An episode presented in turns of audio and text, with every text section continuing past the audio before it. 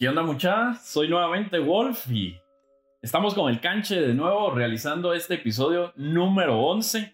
Creo que hemos agarrado un ritmo muy importante en esta cuarentena que todavía se sigue acá en Guatemala y creo que en muchos países que nos escuchan también siguen en cuarentenados, entonces creo que ha sido la oportunidad perfecta para que puedan escuchar todos nuestros episodios sin perderse alguno.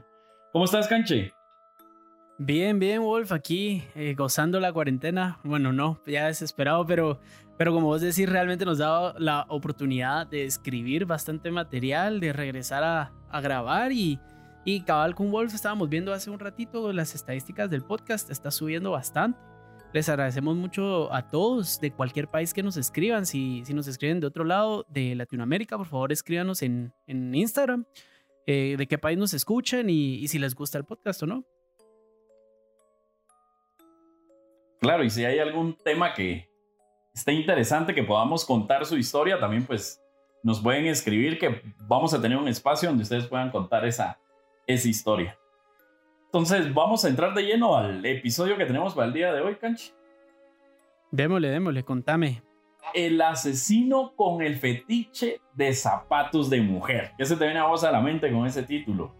Mmm Pues lo describís muy bien, como que para que me pueda equivocar, yo creo que realmente va a ser las mató por sus zapatos y, y de ahí se masturbaba con sus zapatos o algo así, literal. O sea, no creo que haya fallo. O se los quería poner o algo, ¿no? Bueno, sí, bien. Se los puso de plano, se los puso y se masturbó mientras se los ponía o qué sé yo. Pues vamos a contarles esta historia. Es sobre el personaje que que dio de mucho que hablar en Estados Unidos. Él es Jerry Brudos. Y vamos a conocer un poco de, su historia. Él nació en 1939 en un pueblo de Dakota del Sur, Estados Unidos. Fue un asesino en serie en los años de 1968 y 1969. Brudos secuestró y estranguló a cuatro mujeres en Oregon, Estados Unidos. Vamos a conocer un poco de la vida de Jerry. ¿Qué fue lo que lo motivó a él o lo impulsó a cometer todos estos actos, principalmente con, con estas mujeres? El fetichismo de Jerry se manifestó por primera vez cuando tenía 5 años de edad y encontró en un basurero un par de zapatos de mujer. Se los llevó a su casa y se los probó. Su madre, al ver esta situación, se enojó y y le dijo, in situ, devuelve esos zapatos inmediatamente de donde los encontraste. Pero el pequeño Jerry los escondió para ponérselos a escondidas. Cuando su madre lo descubrió nuevamente, se llevó una gran regañada y una gran golpiza que le dio su madre.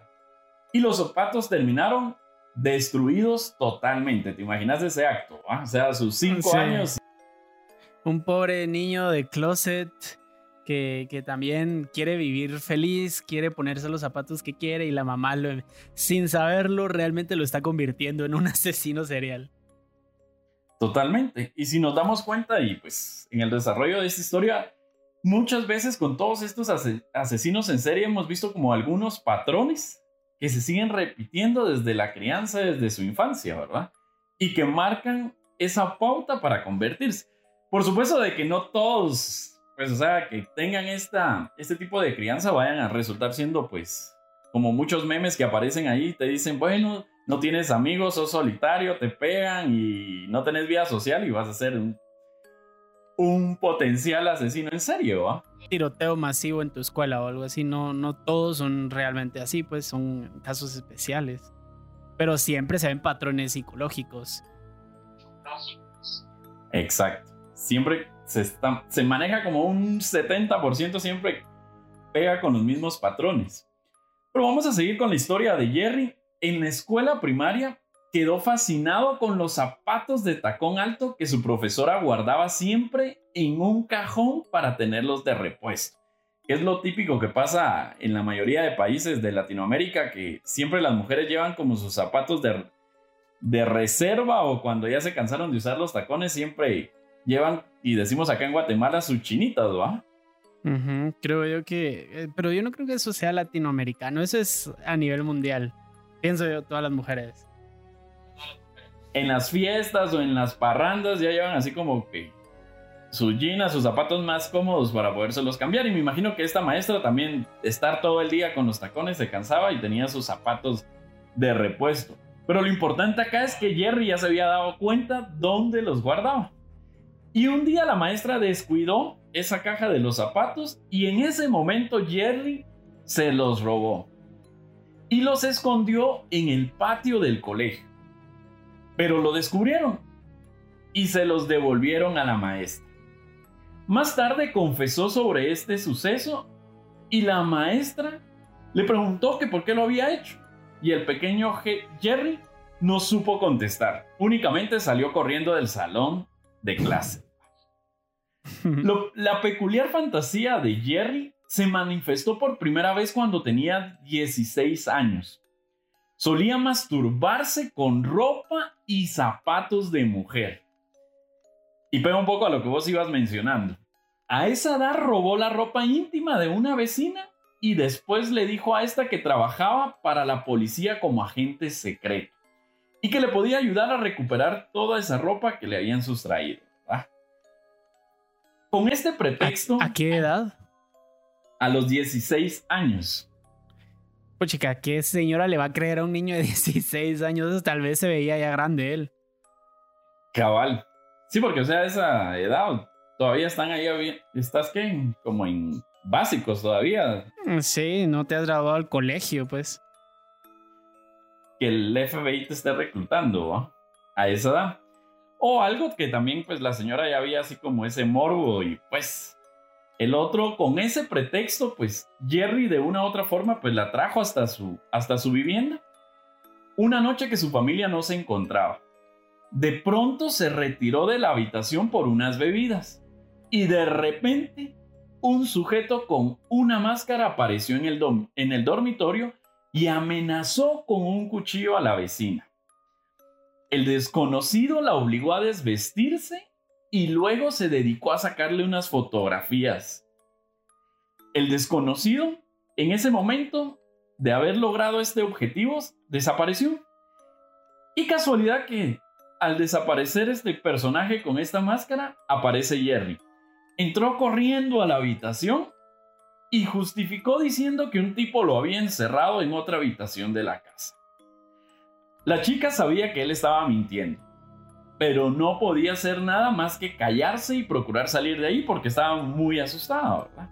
Entonces, de una u otra forma, lo que te mencionaba podría ser de que el morbo de ella no especifican la edad que tenía, ¿verdad? Imagino que debe ser también, pues... ¿Y en qué año fue esto? Esto fue cuando él tenía 16 años. Estamos hablando, él nació en 1939. Ponerle como 1950 por ahí. No tengo el dato ah, exacto. Era en esa época, entonces de una u otra forma también como la inocencia, y, pues que estaban como en su época de pubertad.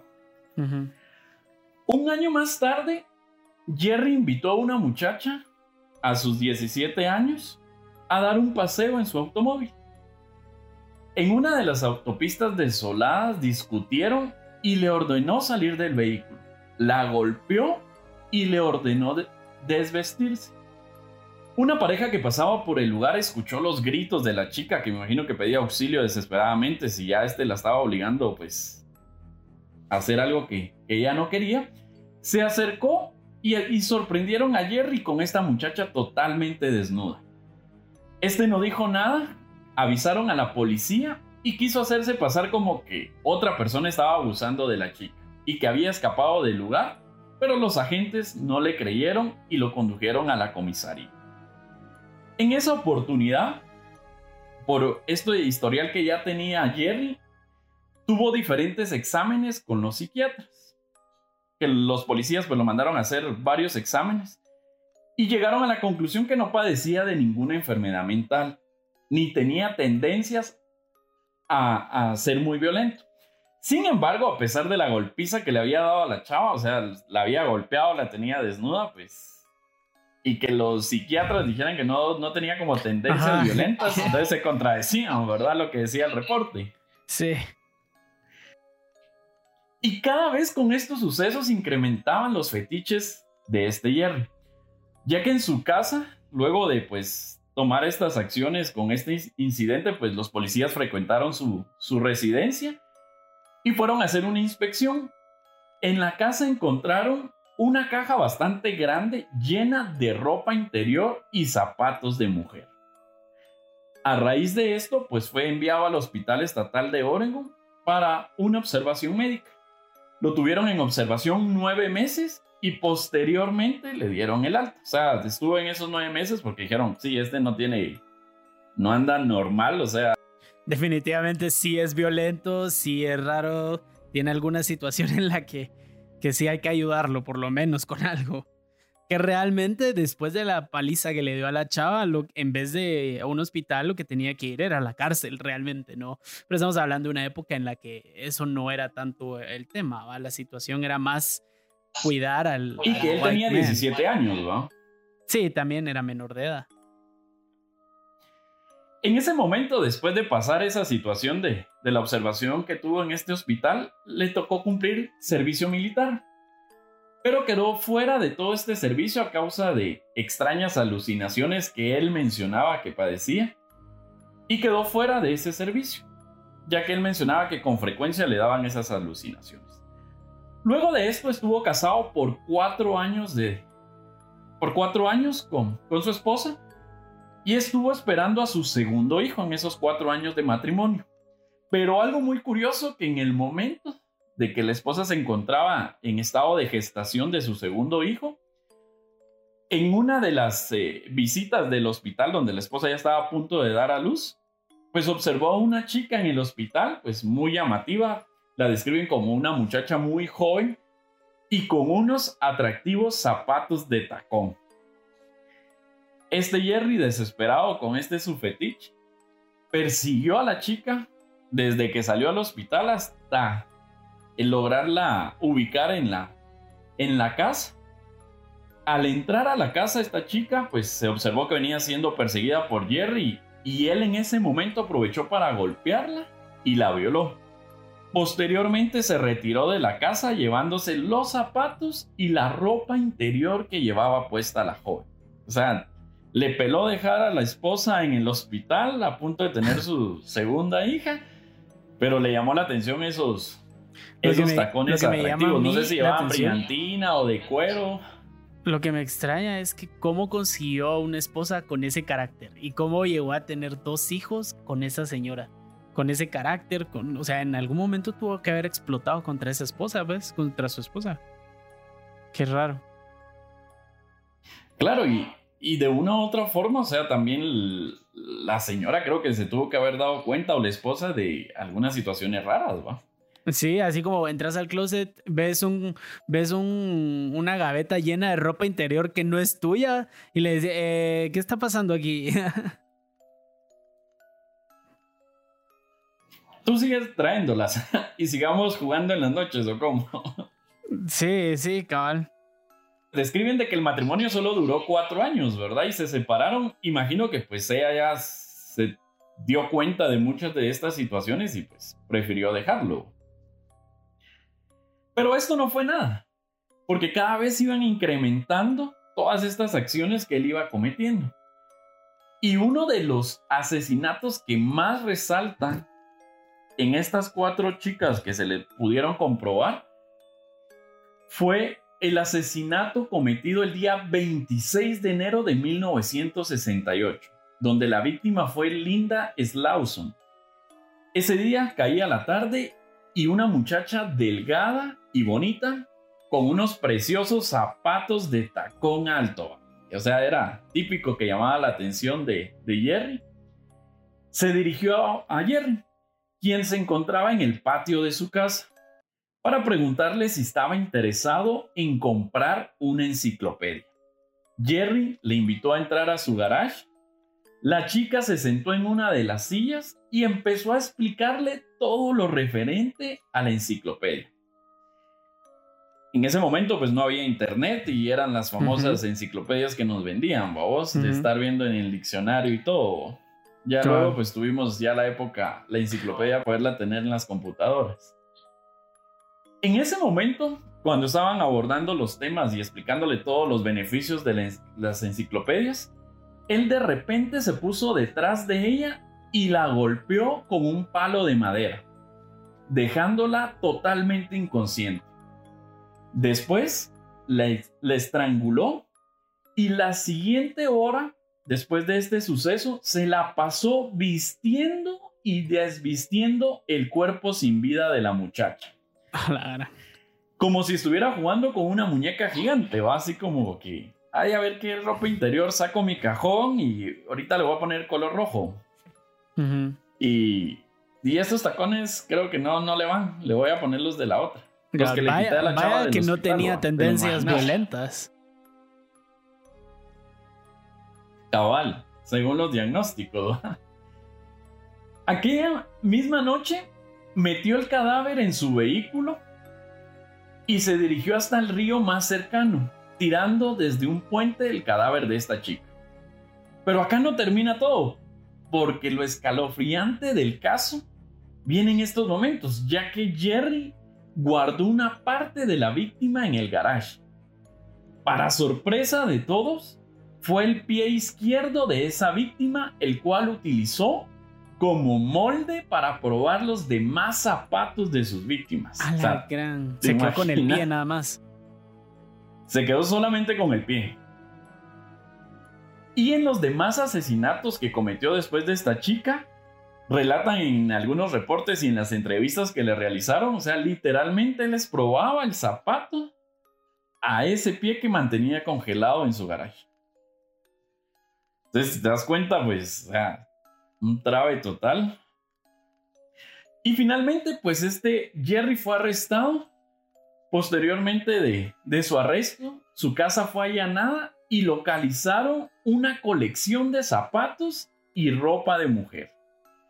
Sobre una repisa del cuarto encontraron, y aquí viene algo también que da escalofríos, encontraron un seno de mujer, el cual era real y había sido amputado de una de sus víctimas. Estaba conservado dentro de un molde de plástico transparente. Y según todos los reportes que estuve investigando y las entrevistas, dicen que ese frasco lo utilizaba como para sostener papeles, para que no se le volaran de cual uso regular, así en la casa de decoración, en la sala, para que le diera un poco de, de color a la sala. Cabal, que le era otro toque totalmente distinto a la sala. Además, en el sótano hallaron una caja de herramientas donde guardaba todas las fotografías de las mujeres, algunas colgadas del techo donde las estrangulaba, ya que pues ustedes pueden investigar un poquito más y lo voy a ver más, les voy a mencionar más adelante también que hay una parte de, de esta historia real de Jerry que la cuentan ya en una serie de Netflix, aparece de cómo él estrangulaba a cada una de sus víctimas, que las colgaba en, el techo de su garage y allí empezaba a vestirlas, a, a cambiarles zapatos. Y en una de las últimas víctimas, que la policía no, encontraba cómo, porque le aparecieron dos agujeros en la parte de las costillas y no entendían por qué. Sin embargo, en las últimas entrevistas que le realizan cuando él permanece en la cárcel, él mencionó que la, le puso cables de alta tensión, de cables de electricidad, que él pretendía que la víctima le estuviera bailando, ¿verdad? Pero al final, pues por el alto voltaje, el cuerpo se quemó totalmente, ¿verdad? O sea, sufrió quemaduras y, y, ya no le bailó. Pero eso era lo que él pretendía y hasta ahí se entendió la policía, o sea, qué era lo que había sucedido, porque no, no le hallaban explicación a esos dos agujeros que le habían aparecido al cadáver. Pero aparte de eso, eh, dentro de, de esta caja encontraron pues todas esas fotografías y siguieron encontrando más ropa interior. Hasta la fecha solo le comprobaron cuatro asesinatos. Sin embargo, pues por toda la ropa que localizaron se presume de que fueron más víctimas o víctimas que solo fueron violadas pero nunca denunciaron, ¿verdad? Entonces posiblemente hayan más, más víctimas en este caso. Durante el juicio se declaró inocente, que es típico, ¿verdad? Alegando enfermedad mental no estaba mentalmente discapacitado. En una entrevista con un psicólogo mantuvo que todo venía dado por una infancia dura, que era lo que mencionamos al inicio, que son los patrones. Una infancia sin amor y agobiado por una madre que no lo quería. Él tuvo un hermano mayor y lo que investigué era de que la madre quería tener como la parejita, ¿verdad? El, varón que ya lo tenía y con Jerry quería la, quería la mujercita, pero no. Y desde ahí pues se traía como ese odio o que la mamá le manifestaba que, que no lo quería. Y también hay un reporte muy importante que me llamó la atención de que muchas veces la mamá hasta lo vistió de mujer, asumiendo de que mm. pues era lo que ella quería. La hija la hija que tanto esperaba, ¿verdad? Entonces en esa entrevista pues él mencionó que pues a raíz de todas estas circunstancias pues él siempre supo que no lo quería y en ese momento fue declarado culpable de tres homicidios, ya que el cuerpo de la cuarta víctima nunca apareció.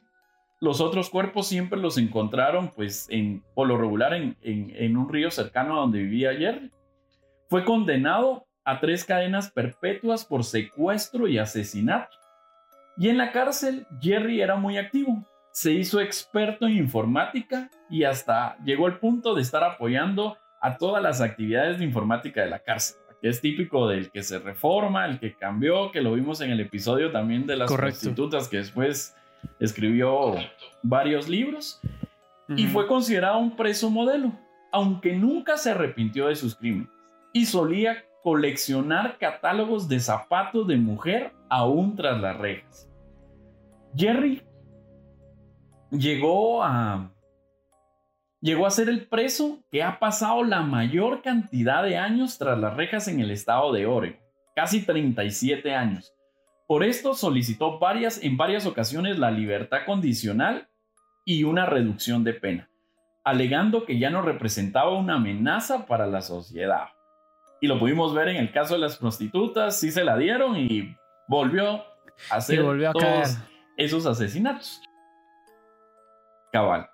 Mientras acá pues no se la concedieron.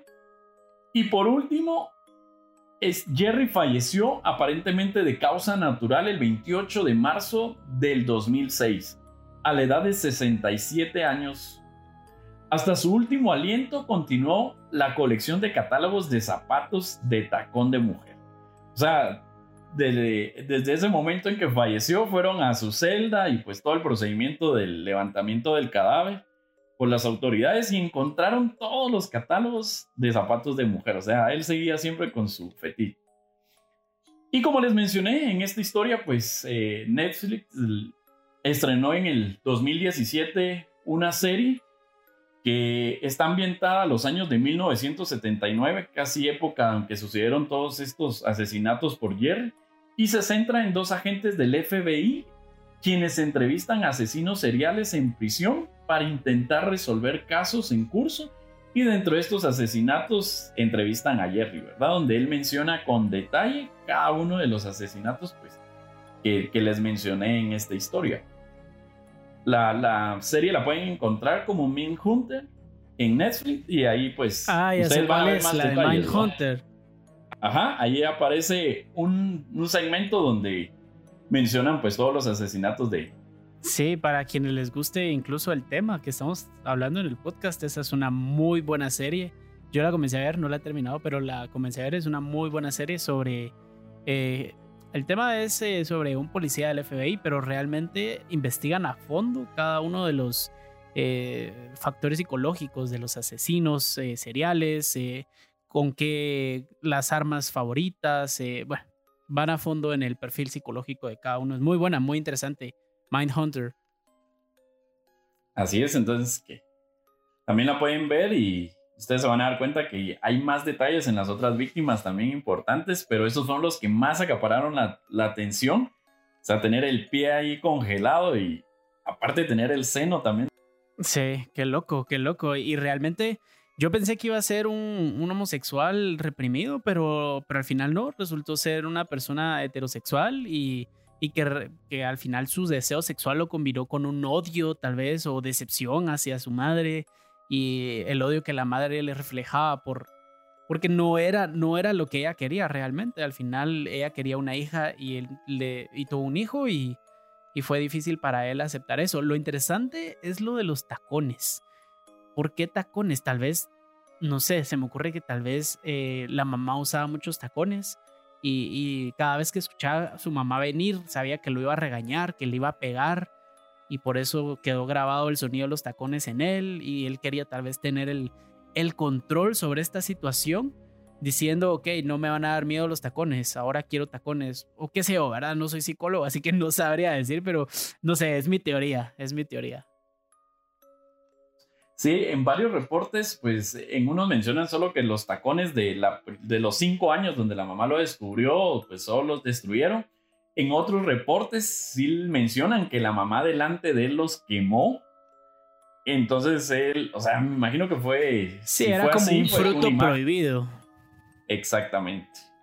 Entonces voy a hacer de una u otra forma, como vos decís, eh, un tema psicológico Sí, sí, que él haya influenciado para poder accionar, ¿verdad? Entonces, espero les haya gustado. Eh, creo que hay muchos temas muy importantes. De una u otra forma, pues tienen como similares patrones de todos estos asesinos en serie y este que acaparó mucho la atención en Estados Unidos por ese fetiche de los zapatos, ¿verdad? Sí, re bien, re bien. Buenísimo, entonces eh, pasamos a la historia de, a las anécdotas que nos mandaron para este episodio. Vamos a escucharlas, ¿te parece? Escuchémoslas, tan interesantes, así que siempre estén atentos a Escalofríos Podcast.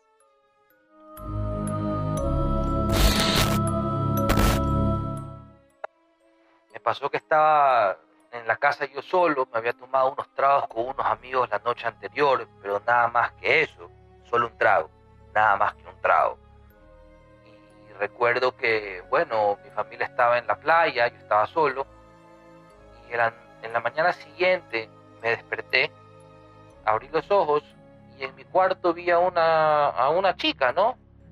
Eh, yo no había tenido chicas en, en mi casa, había estado con unos amigos hombres nada más. Y la vi sentada en medio cuarto, una chica guapa, linda, ¿no? Y me estaba viendo, pero esa cara esa sonrisa pareció como, como si fuera una amiga mía de toda mi vida. Y yo no sé por qué. Y, yo conversé con esta chica. Conversé con esta chica y bueno, pues conversamos sobre la vida, sobre muchas cosas. Y entre cosa y cosa, de ponernos al día, entre comillas, me dijo, nos vamos a encontrar. Bueno, me dijo chao, yo dije, bueno, a mi amiga de pues, siempre, yo, yo, yo la sentía como si fuera una amiga mía de pues, siempre, ¿no? Y bueno, bajé a la cocina a prepararme algo para desayunar y yo digo, eran las 10, o sea, no eran más de eso, eran las 10 de la mañana. Y te aseguro, despierto al 100%, yo estaba despierto, tanto así que, va, que yo bajé, bajé a cocinar, me senté a desayunar y recordé que en mi casa no había nadie y solo estaba yo solo. Me di cuenta que yo no conocía a esa chica, no entendía quién era. Me quedé en silencio un rato, viendo al plato. Se pusieron los pelos de punta completamente. Yo había tenido una conversación de media hora fácil una persona que yo no sé quién era y a la cual yo nunca vi irse de mi casa. No la vi salir nunca. Simplemente eh, salió por la puerta de mi cuarto y nada más. Yo no escuché ninguna puerta de la casa. Entonces estuve conversando media hora con un fantasma. Bueno, llegamos al final del episodio de hoy. Muchas gracias a todos los que lo terminaron de escuchar. Sin ustedes no seríamos nada. Recuerden que pueden vernos por YouTube también, ya que ahí subimos el video del podcast y nos pueden encontrar en Instagram como Escalofríos Podcast. Ahí subimos las fotos de cada uno de los casos y las evidencias. También pueden encontrar el Instagram de Wolf y el mío. Sin nada más que agregar, los espero a la próxima. Chao.